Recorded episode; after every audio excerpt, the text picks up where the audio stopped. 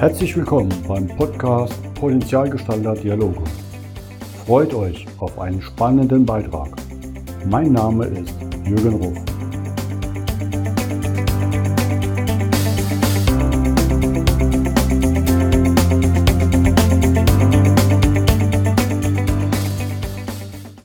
Willkommen zum heutigen Podcast. Bei mir zu Gast ist heute Andreas Loroch aus Weinheim. Hallo Andreas. Hi Jürgen, danke vielmals für die Einladung. Danke dir für deinen Besuch. Und ich freue mich natürlich, so jemand Prominentes zu haben, ein Co-CEO von Vorsprung at Work. Danke vielmals. Danke für die Blumen. Gerne. Ich steige mal gleich krass ein mit dem, was du studiert hast, weil das hat mich so inspiriert, allein von den Namen. Und dann ist vielleicht auch eine tolle Brücke zu deinem Firmennamen jetzt. Ne? Du hast einen Meister in akademischer Systemschleue an der Hochschule für schlaue Praktiker, von der ich noch nie gehört habe. Studienfach Unternehmen statt unterlassen. Und auch die Abschlussnote ist ja so ein schönes Teil, dann mit Sternchen. Schon ganz witzig. Dann warst du noch auf einer School of Life, Getting to Know and Love People, mit dem Master of Getting Shit Done. Was ja, klingt ja erstmal wie hm, was Handwerkliches, wo man schön mit den Händen irgendwo reingreift. Ne? People School, happy und ready. Finde ich absolut toll und es passt ja dann auf Vorsprung at Work. Was ist da passiert?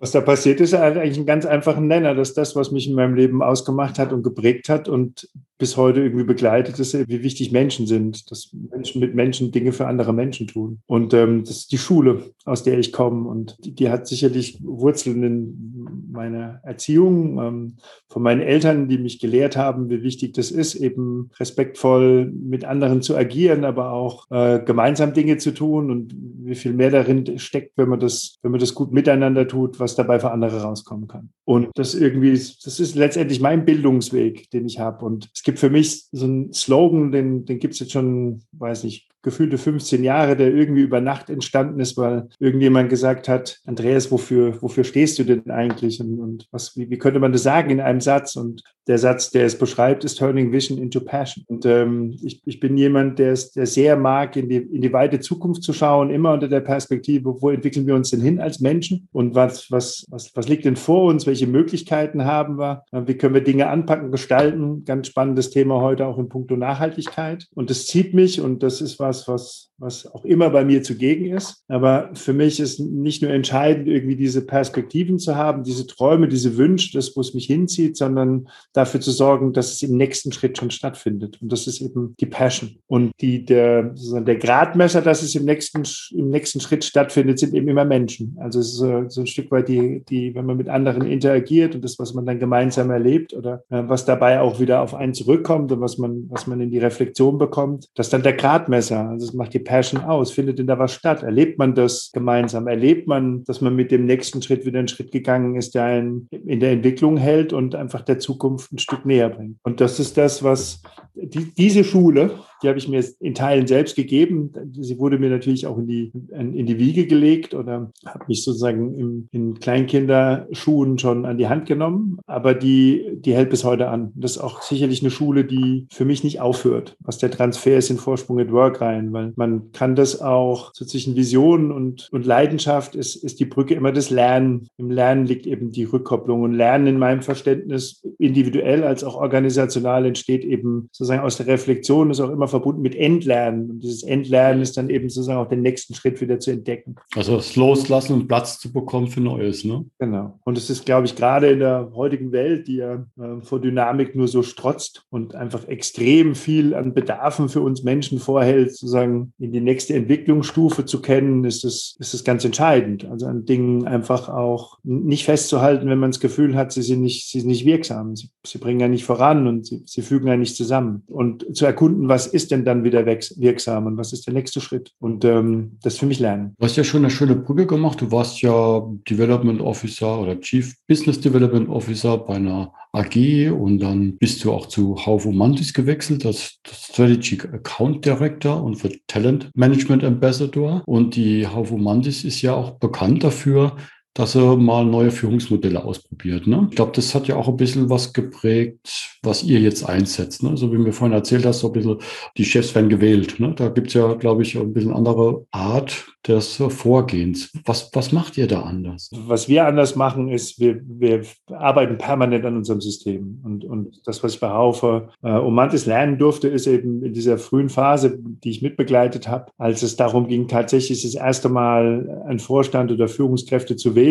Zumindest war das damals noch ein, ein absolutes Unikum, das so zu tun. So ein Stück weit die Verantwortung für das, was dann auch eine funktionale Führung anbelangt, nicht, nicht sozusagen zu setzen und an, wie will ich es denn sagen, an, an Faktoren festzumachen, die, die wir vielleicht irgendwie traditionell kennen, so wie in Eigentumsstrukturen oder an, an, an Bildungswegen oder damit sozusagen an vorweisbaren Kompetenzen, sondern ähm, der Organisation die Verantwortung zu geben, zu sagen, in Anbetracht dessen, wo die Unternehmung jetzt steht, in die Unternehmung reingeschaut, wer ist denn jetzt derjenige, der uns sozusagen für die nächste Etappe, der vor uns liegt, der da die besten Entscheidungen treffen kann und der auch gerade in den neuen Themen ähm, die Verantwortung übernehmen kann für das, was es auch neu beizutragen gilt. Und das Verständnis bei Haufe Mantis und ähm, das nutzen wir auch in der Besetzung unserer Geschäftsführung. Wir nennen das unsere, unsere Governance-Zelle. Das haben wir an Verantwortung in die Organisation reingegeben mit dem, mit dem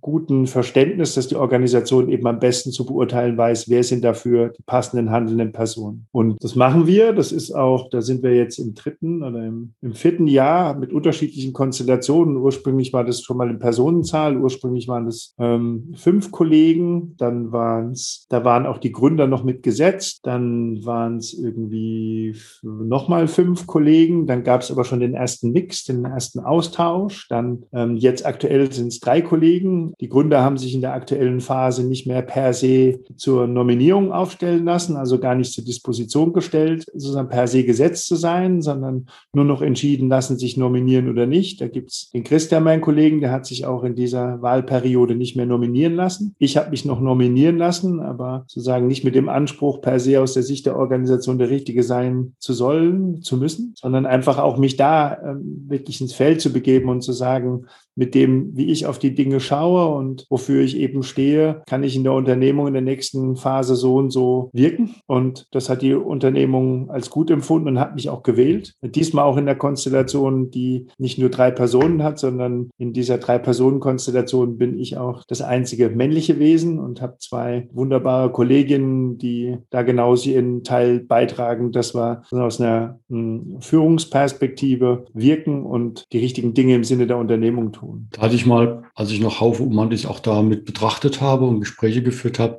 sowas wie gehört, naja, da wird der gewählt, wer der, der am meisten dann Gehaltserhöhung für die Kollegen verspricht. Das ist unser erster Move gewesen. Also es geht alles ums Geld und ähm, das haben wir gewusst. Insofern haben wir das gleich frühzeitig budgetiert und Druck auf die alte Führungsmannschaft gemacht, dass sie das auch noch einstellen und man muss halt nur wissen, wie es geht. Die Trapper-Tricks von früher ziehen heute noch. Nee, es ist eigentlich tatsächlich, ein, die Organisation ist da äußerst schlau und ist, ist tatsächlich auch offen in diesem Prinzip. Es gibt sogar eine Situation, die jetzt auch noch eine Ausnahme beschreibt, weil wir eben in ähm, Corona-Zeiten, wo wir auch ähm, in großen Teilen bis dato jetzt letztendlich das Büro geschlossen haben und auch in diesem anderen Arbeiten angekommen sind, was sich für uns so auswirkt, dass das, was uns bisher immer sehr getragen hat, auch in puncto Innovation, nämlich dieses an einem Ort zusammen zu sein, sei es beim Kunden oder hier äh, vor Ort am Standort, dass so die Dinge, die zwischendrin passiert sind, eigentlich immer den Anstoß für Innovationen auch gegeben haben. Und das ist in diesem Jahr eher irgendwie ähm, minimalistisch der Fall gewesen. Und so konnten wir auch in dem, was uns sozusagen aus, der, aus dem Führungsgremium heraus äh, beschäftigt, äh, gar nicht so aktiv am System Dinge verändern, wie das üblicherweise unserer Entwicklung entspricht. Wir verändern unser Unternehmen in, in in relativ schnellen Zyklen immer wieder. Wir arbeiten immer wieder am Unternehmen. Und insofern haben wir dieses Jahr dafür geworben, jetzt zum Jahresanfang in unserem Kickoff, dass wir unsere Mandatszeit, die bisher immer ein Jahr war, nochmal verlängert bekommen auf anderthalb Jahre, weil wir gesagt haben, im Moment sind wir irgendwie mit dem, was wir uns vorgenommen haben, noch gar nicht dahin gekommen, wie wir es zu Beginn der Wahlperiode uns vorgenommen haben, wegen Corona. Und auf der anderen Seite haben wir uns alle sozusagen im, aus der Gesamtsicht, die wir sonst üblicherweise hatten, wo wir physisch zusammenkamen, gar nicht so gut im Blick und haben dafür geworben, die Periode bis Ende Juni nochmal zu verlängern, was dann einheitlich beschlossen von der Unternehmung auch gut war. Das zeigt eben, dass das ein, die, die Organisationsform, so ein Führungsgremium zu wählen, ist ein, ein der Veränderung zugrunde liegender Faktor. Wenn wir das Gefühl haben, das bringt uns voran und mit dem, was wir tun, sind wir dabei erfolgreicher in dem, was wir für Kunden tun und was wir im Markt an Nutzen schaffen, dann, dann belassen wir ein Modell. Aber wenn wir das Gefühl haben, das trägt nicht mehr, dann wird es auch verändert. Insofern kann ich dir nicht sagen, ob wir, ob das zu wählen ewig sozusagen der Anspruch ist, hängt immer davon ab, was brauchen wir tatsächlich, um zum Kunden hin, zum Markt hin am besten aufgestellt zu sein. Also um das Bild auch der Nachhaltigkeit zu bringen, ist es fast wie eine Pflanze in der Natur, die sich der Umgebung anpasst, was gerade nötig ist. Wenn es mal stürmt, dann macht sie größere Wurzeln und wenn sie höher wachsen will oder wenn es Wasser und die, der der Humus da ist dafür. Ne? Genau, das ist die Anpassungsfähigkeit. Also es ist tatsächlich auch unser übergeordnetes ähm, Leistungsversprechen, dass wir eigentlich sagen, dass wo wir Unternehmen unterstützen in sagen hochdynamischer Welt, ob das jetzt Kundenmärkte sind, die sich sehr dynamisch verändern oder eben Kandidaten oder mitwirkenden Märkte sind, die sich verändern, dass du in dieser Veränderung sozusagen idealerweise dein Unternehmen immer so veränderst, dass du ein Stück weit dem Markt voraus agieren kannst, dass du Märkte auch führen kannst. Und das setzt eben voraus, in der Veränderung immer hoch hochwandlungs- und handlungsfähig zu sein, das ist eigentlich auch unser übergeordnetes Versprechen an Kunden. Ich wollte gerade sagen, das ist ja auch so ein bisschen, was ihr bei Kunden macht. Ne? Also ich meine, das Klassische ist ja, agile Arbeitsmethoden einzuführen. Ich glaube, da fallen so Namen in der Automobilindustrie aus Bayern und Stuttgart. Aber das geht ja jetzt ja weiter. Ne? Und ihr macht das ja auch für kleine Firmen. Genau. Wir, wir kommen, wie das immer so ist, ich würde mal sagen, aus der, aus der letzten Hochphase in der Wirtschaft, in der wir auch entstanden sind, da waren es eben schon Trendthemen, ob du die New Work oder wie auch immer nennst. Und da war eben schon sehr klar, wir müssen unsere Organisation aktivieren, sozusagen aus sich selbst heraus wieder mehr Nähe zu entwickeln zu dem, was die Unternehmen im, im, im Markt darstellen und im Markt brauchen. Und das ist am Anfang in der Konzernwelt entstanden und da ist auch bis heute immer noch ein großes Wirkfeld, aber wir haben eben in unserem Drang, unsere Vision zu realisieren, die heißt, eine Wirklichkeit schaffen, in der jeder unbegrenzt werthaltig beitragen kann. Eben das Bestreben, das auch immer wieder, immer da, wo wir können, wo wir sozusagen das, was uns Kunden an Marge, an Investitionen für die Zukunft gegönnt haben. Das nehmen wir dann eben auch, um die Zukunft weiterzuentwickeln. Und in 2019 haben wir schon begonnen, ähm, in das Mittelstandssegment ähm, reinzugehen und aber auch für ganz, ganz kleine Unternehmen wirksam zu werden in dem Transformationskontext. Und jetzt haben wir einen Kunden und das ist auch wirklich was Wunderbares, ne? ein Unternehmen sogar hier in Weinheim. Das Unternehmen heißt AKP, ist eine, eine PR-Agentur oder Kommunikationsagentur, die in der Volltransformation stecken. Aber wir haben auch diese Mittelstandsthemen von Unternehmen von mal 1000 bis 5000 Mitarbeitern Mitarbeitende, die sich in eine Transformation begeben und die wir begleiten dabei. Und da machen wir es auch. das ist auch noch ein, das zeigt die Bandbreite auf, dass wir tatsächlich auch immer wieder versuchen, das, was diese große Vision ausmacht, praktisch anzugehen und umzusetzen. Im Mittelstand sind wir auch unterwegs mit zwei Partnern, nennt sich Transformationsexperten mit einer Experience-Kommunikationsagentur, das ist die Kühlhaus AG in Mannheim und mit einer ähm, IT-Entwicklungsunternehmung sind Objective Partner hier aus Weinheim, mit denen gemeinsam sind wir unterwegs in diesem Thema hm, Transformation als solches mit den beiden Klammern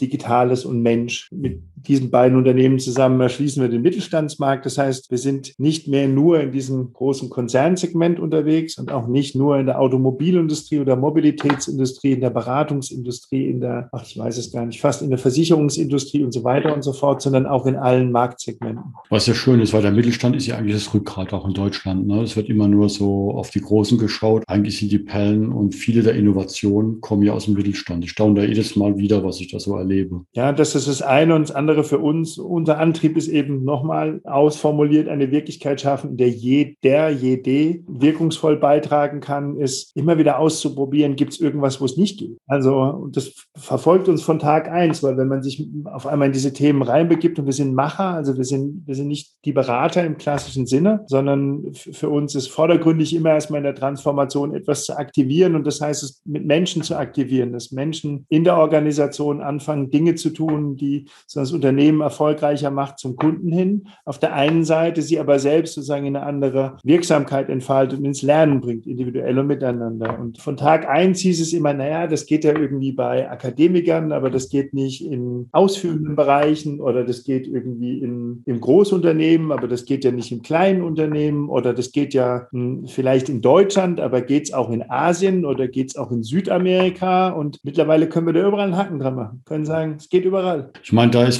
manchmal schon ein Brett zu bohren ne, von den Widerständen, nehme ich an. Ne? Die Widerstände sind, sind, das ist ein Brett zu bohren von den Widerständen, aber wie das mit Widerständen so ist, also in dem Moment, wo man sozusagen auf die Widerstände zugeht und die Widerstände zulässt und sie auch als relevante Perspektiven berücksichtigt, weil sie sind ja einfach da. Ich muss, muss, muss ja sozusagen den, den Widerstand verändern, um sozusagen in den Fluss zu kommen, dann kommen sie auch genau dahin. Also, und da sind wir vielleicht auch ein bisschen Experten, weil unsere Entstehungsgeschichte, die war relativ simpel. Wir haben gewusst, es geht eigentlich unglaublich viel in diesem Kontext, wo, wo liegt letztendlich der Hebel ähm, im Punkto Mensch, um Unternehmen, Businesses erfolgreicher und zukunftsfähiger zu machen? Und hatten uns da auch ins Wissen begeben, jeder Gründer mit unterschiedlichen Hintergründen und haben verstanden aus der Theorie raus, auch da geht unglaublich viel, Emergenz und Systemtheorie und so weiter und so fort. Und ich hatte bei Haufe das Glück, irgendwie mit ganz vielen schlauen Speakern und Autoren dieser Welt auch zu sprechen. Und immer, weil ich sie in einem Serviceportfolio bündeln wollte und immer, wenn ich die Kollegen, die Großen auf der Welt dann gefragt habe, wo, wo greifen denn, wo greift denn euer Wissen, wo greift denn eure Sicht in der Praxis, dann habe ich irgendwie durchgegriffen. Waren nicht so viele Beispiele da. Und das war unsere Ursprungsmotivation zu sagen, wir wollen nicht drüber reden, sondern wir wollen sozusagen wissen, passiert's und geht's und geht's wirklich und wo sind die Fälle? Und unser Antrittsaussage war eigentlich nicht babbeln machen. Das ist bis heute eigentlich das, was unseren Antrieb kennzeichnet. Und dann hatten wir eine schöne Grundpositionierung, weil wir gesagt haben, wir gehen auf Unternehmen zu und sagen eigentlich nur, wir haben eine neue Problemlösungswaffe, so eine Problemlösungsbazooka und gebt uns mal euer dickstes Problem und gebt uns die Möglichkeit, sozusagen mit einem Team von Menschen, die sich freiwillig sozusagen bewerben, dieses Problem zu lösen und äh, Legitimation auch die Implementierung dafür zu verantworten. Gebt uns mal den Raum und dann lösen wir das. Und mit dieser, mit diesem, mit dieser sozusagen einfachen Positionierung haben wir uns sofort auf die dicksten Widerstände praktisch konzentriert und haben aber auch in allen Fällen bis heute, wir haben, das ist mittlerweile auch ein patentiertes Produkt, das heißt Venture. Mit diesen Ventures haben wir ungefähr 35 Mal gemacht jetzt in unseren fast sechs Jahren Unternehmen und am Ende waren die Produkte, äh, die Probleme immer gelöst. Also auch die Widerstände sozusagen, die da waren, mit aufgenommen und haben dazu geführt, dass eigentlich aus so einem Lösen von Problemen Problemen, von Widerständen extrem viel Energie entsteht, mehr davon in Gang zu setzen. Also in der Organisation mehr zu aktivieren und auch besser zu verstehen. Und das ist dann der zweite Teil, den wir tun, zu sich befähigen zu lassen, selbst aktiv immer wieder solche Widerstände zu beseitigen, Räume zu öffnen und dann das sogar irgendwann zum System werden zu lassen, wo wir heute mit einigen Kunden schon ankommen. Das sind ja eigentlich die Goldschätze, die da liegen. Ne? Unglaubliche Gold. Menschen sind einfach Goldschätze. Und Goldstücke, genau. Nuggets, oder? genau. Du hast bisschen Schnack zu packen, Nuggets. Ihr, ihr geht ja ein spannendes Projekt an, was auch mich schon vom Thema her mal betroffen hat, als ich damals bei der BSF Weiterbildung noch war, meine ersten Leviten sozusagen erarbeitet habe, hatten wir eine DIN ISO-Zertifizierung als Weiterbildner, wir waren einer der ersten. Und äh, der Auditor hat gleich gefragt, wie messen Sie denn die Wirkung von Bildungsarbeit, dass das Seminar erfolgreich war? Und ich glaube, ihr macht genau das, weil ihr wollt ja wirken. Was, was macht ihr da? Das ist tatsächlich ein Kernthema von uns, weil das in der Transformation immer, und ob das aus strategischer Perspektive ist oder sozusagen operativ, wenn man da in solche Problemlösungsfälle reingeht, immer eine zentrale Frage ist. Letztendlich haben wir ja an vielen Stellen, kommen wir noch aus sehr stringenten Planungshorizonten und eben auch Kosten-Nutzen-Perspektiven, die völlig legitim sind. Die greifen zwar häufig zu kurz, weil Transformationen dann doch langfristige Prozesse sind und letztendlich sprechen wir im Punkto Transformation von Transformationen, die dich in permanente Transformierbarkeit führen. Aber du brauchst eben auch ein Gradmesser, um bei dem, was du da tust, sozusagen die Wirksamkeit ähm, transparent zu machen, bewertbar zu machen und in so etwas wie einer Erfolgsmessung zu sein. Und damit setzen wir uns ähm, sehr intensiv auseinander von Tag eins und nutzen da eben auch die Möglichkeit, sozusagen der Digitalisierung Dinge zu tun, indem wir bei dem, was wir bei Kunden gestalten, in der Aktivierung, in der Befähigung und in der Systematisierung, das, was wir dabei erleben, bewertbar machen. Und wir sind sehr bewusst, das ist jetzt mal die einfache Darstellungsform dessen, was wir, was wir dann auch faktisch digital tatsächlich bewerten und bemessbar machen. Letztendlich sagen wir, es gibt ein Unternehmen, das steht für etwas und das macht's aus. Und die Frage, wie erfolgreich so ein Unternehmen ist, ist, wie andere das Unternehmen erleben. Und andere in unserem Kontext sind die Mitwirkenden in der Organisation, Mitarbeitende und Führungskräfte. Wie erleben sie selbst? Praktisch, wie identifizieren sie sozusagen das, was es, wofür das Unternehmen steht, was es ausmacht? mit dem, was sie alltäglich erleben. Wir äh, erheben das sozusagen auf der Kundenseite, wie erlebt der Kunde das und wir erheben das auf der Partner- und Lieferantenseite, weil wir auch zukünftig davon ausgehen, dass wenn du schnell sozusagen dich verändern willst, auch in viel offenere und vernetztere Partner- und Lieferantenstrukturen kommen musst. Und mal sehr verkürzt gesprochen, wenn dieses Erleben in der Balance steht und sehr positiv ausgeprägt ist, dann können wir davon ausgehen, dass du sozusagen relativ stabil bist auf dem Weg, auf dem du dich befindest. Und wenn das sozusagen im Balance ist und eher sozusagen sich am unteren Rand der Skala befindet, dann weißt du, du musst Dinge am System grundsätzlich verändern, um dann das wieder eine positive Ausprägung zu bekommen. Und das ist dann für uns letztendlich der, der entscheidende Schlüsselwert, dass wir sagen, letztendlich stellen wir anhand dessen fest, was du immer wieder bilanzierst und bewertest, wo musst du wandeln? Und wenn du wandeln musst, also am System Dinge verändern, wenn wenn du wandeln musst, wie wandlungsfähig bist du? Wie wandlungsfähig bist du von, ich habe ein Problem identifiziert und jetzt habe ich sozusagen, um dieses Problem zu lösen, Strukturen verändert, Dinge anders gemacht und bekomme es auch gelöst. Und jetzt ist dann die Frage, wie schnell bist du dabei? Wie häufig kannst du das tun? Wie ist die Qualität dabei und so weiter? Und das nennen wir sozusagen das ist der Kernparameter äh, Wandlungs- und Handlungsfähigkeit, auf dem diese anderen Parameter haben, da gibt es auch Namen, das ist die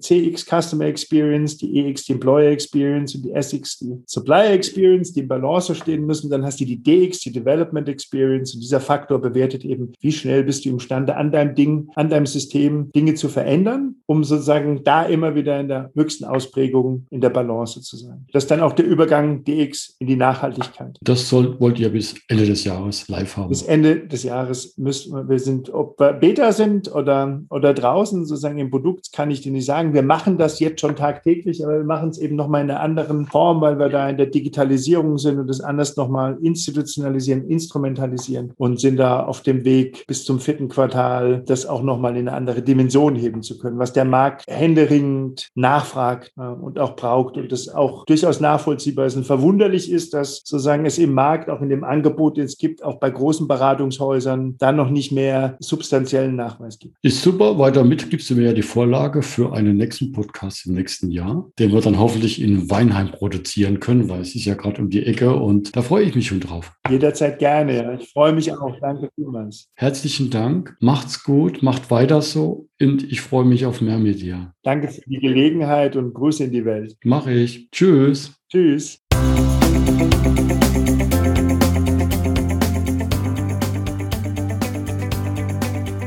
Das war der Podcast Potenzialgestalter Dialoge von Jürgen.ruf.consulting. Vielen Dank, dass du vorbeigeschaut hast. Mache dir einen wunderschönen Tag.